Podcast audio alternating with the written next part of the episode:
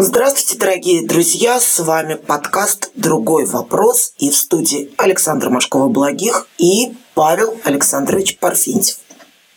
Тот самый, не другой. Здравствуйте. Рада вас видеть, Павел.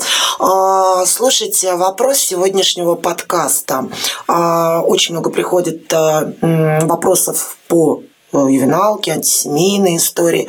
И люди задают вопрос, ну хорошо, вот мы как бы все поняли, а в законах, вот какие законы нужно в итоге поменять, и вообще что самое важное нужно поменять, вообще с чего нужно начать?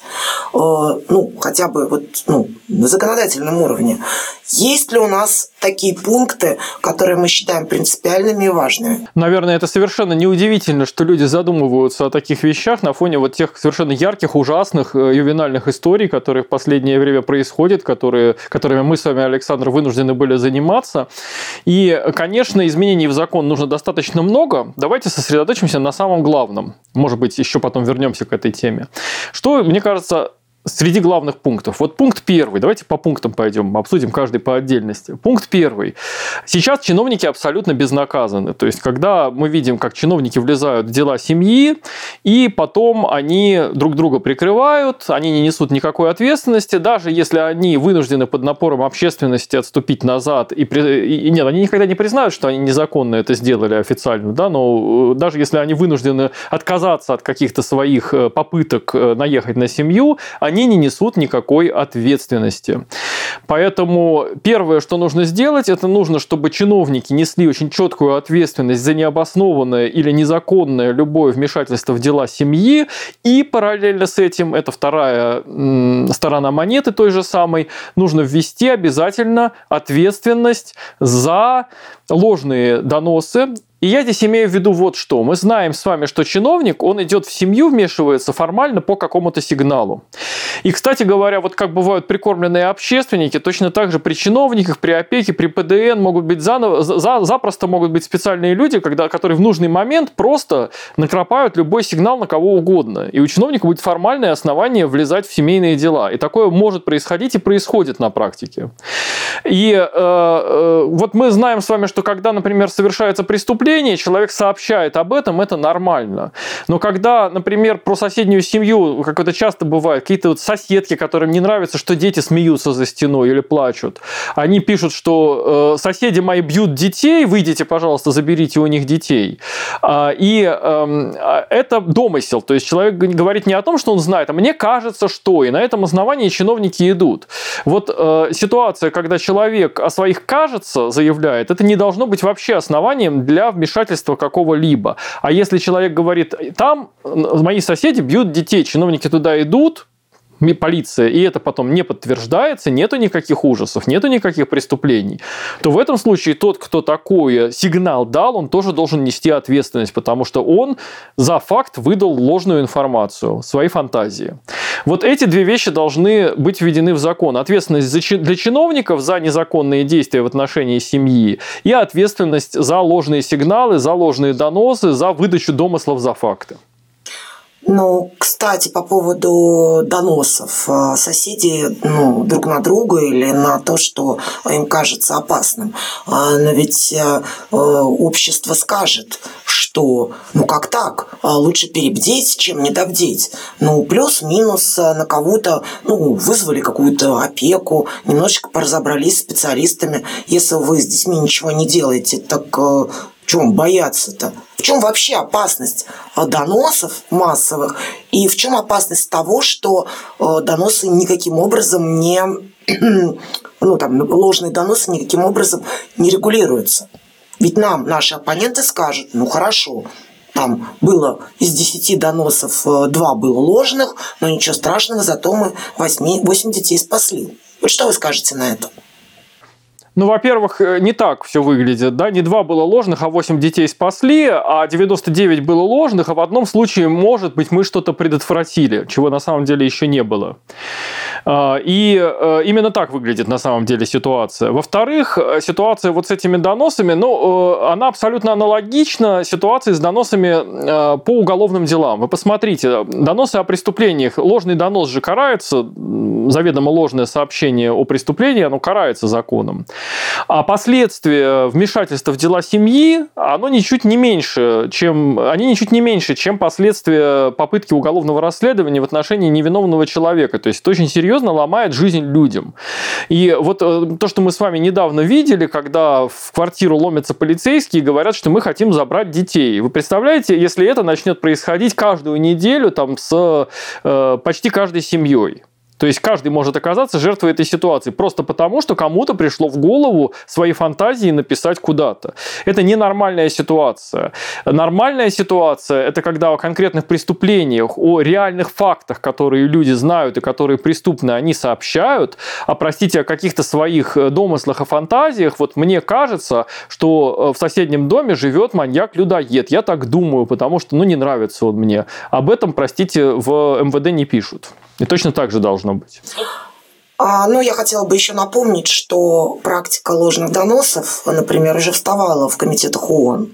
А, и что он, что Евросоюз, а, он, в общем-то, выпустил специальную методичку о том, что вмешательство в семью по ложным доносам, по запрыгиванию всех специалистов в сторону семьи не является губительным, мучительным для семьи, если мы спасаем слезиночку ребенка. То есть при спасении слезиночки ребенка разрушить человеческий покой, довести соседей, людей до нервного тика, немножечко потоптаться, немножечко психологически их, их сломать, и это ничего страшного. Я хочу напомнить, что именно э, тесно аффилированные с ООН и Евросоюзом структуры э, разбрасывают по нашей стране методички больше, больше звонков, больше, больше стука. Не бойтесь, не бойтесь привлекать государевых людей в частную жизнь семьи.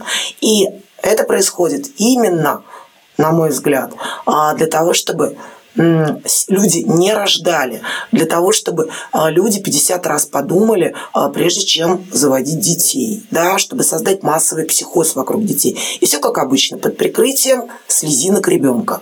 Вот у нас уничтожить семью, это спасти ребенка, это конструкт, который очень сильно и мощно насаждается в головах наших граждан и наших чиновников.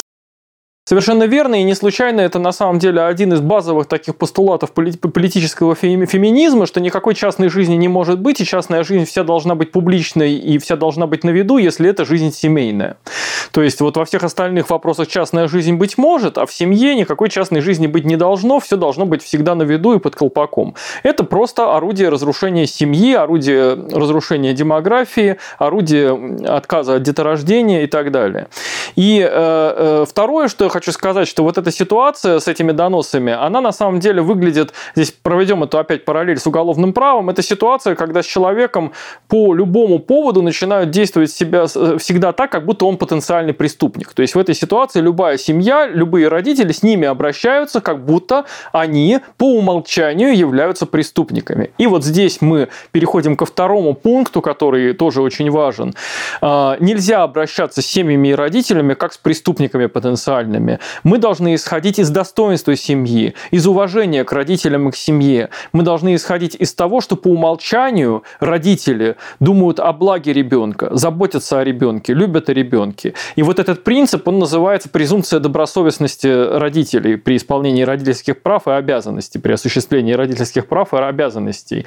И, э, соответственно, вот э, этот момент, он тоже должен появиться в законе, то есть должно быть четко прописана норма, что пока не доказано доказано судом, каким-то следствием, да, что вы преступник, что вы совершили какие-то неблаговидные деяния в отношении своего ребенка, к вам любые чиновники должны относиться так, как будто э, и относиться к вам, исходя из того, что вы заботитесь о, своего, о своем ребенке, что вы нормальные, правильные родители, а не потенциальные правонарушители и не ужас-ужас. И докажите, что вы, и докажите, что вы не верблюды, да, докажите, что вы нормальные люди. Вот этого быть не должно.